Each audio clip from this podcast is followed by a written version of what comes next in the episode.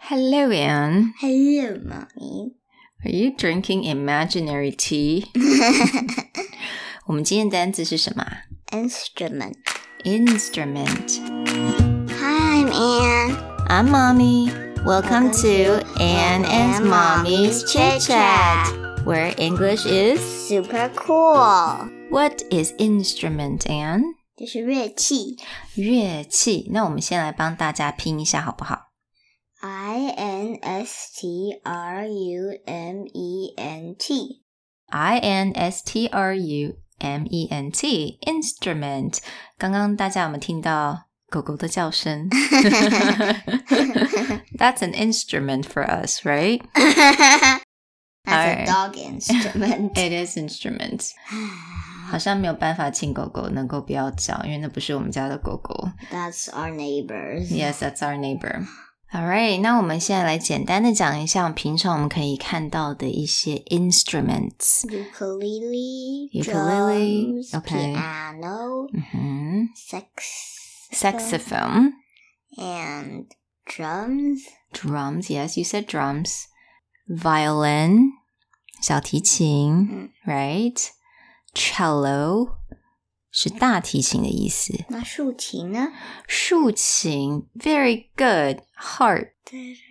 很像那个天使在弹的，嗯哼，很像我们到天堂的时候会听到的东西，对不对？ 对，嗯、um,，Yeah，所以我们其实有非常多不同的乐器，但是、哦嗯 Oh, ，and harmonica. ，harmonica，where is that？哦、h h a r m o n i c a t h a t s right。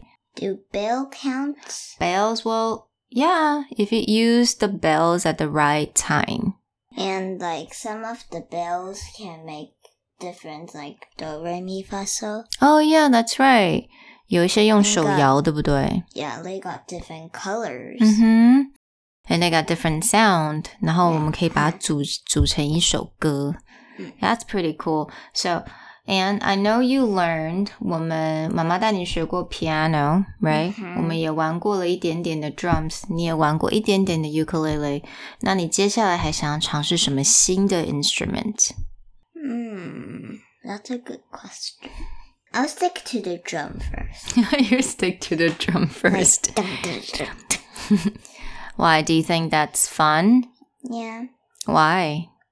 嗯，你可以打东西吗对。然后不是 不是会打破的， ？Okay. 可以用棍子。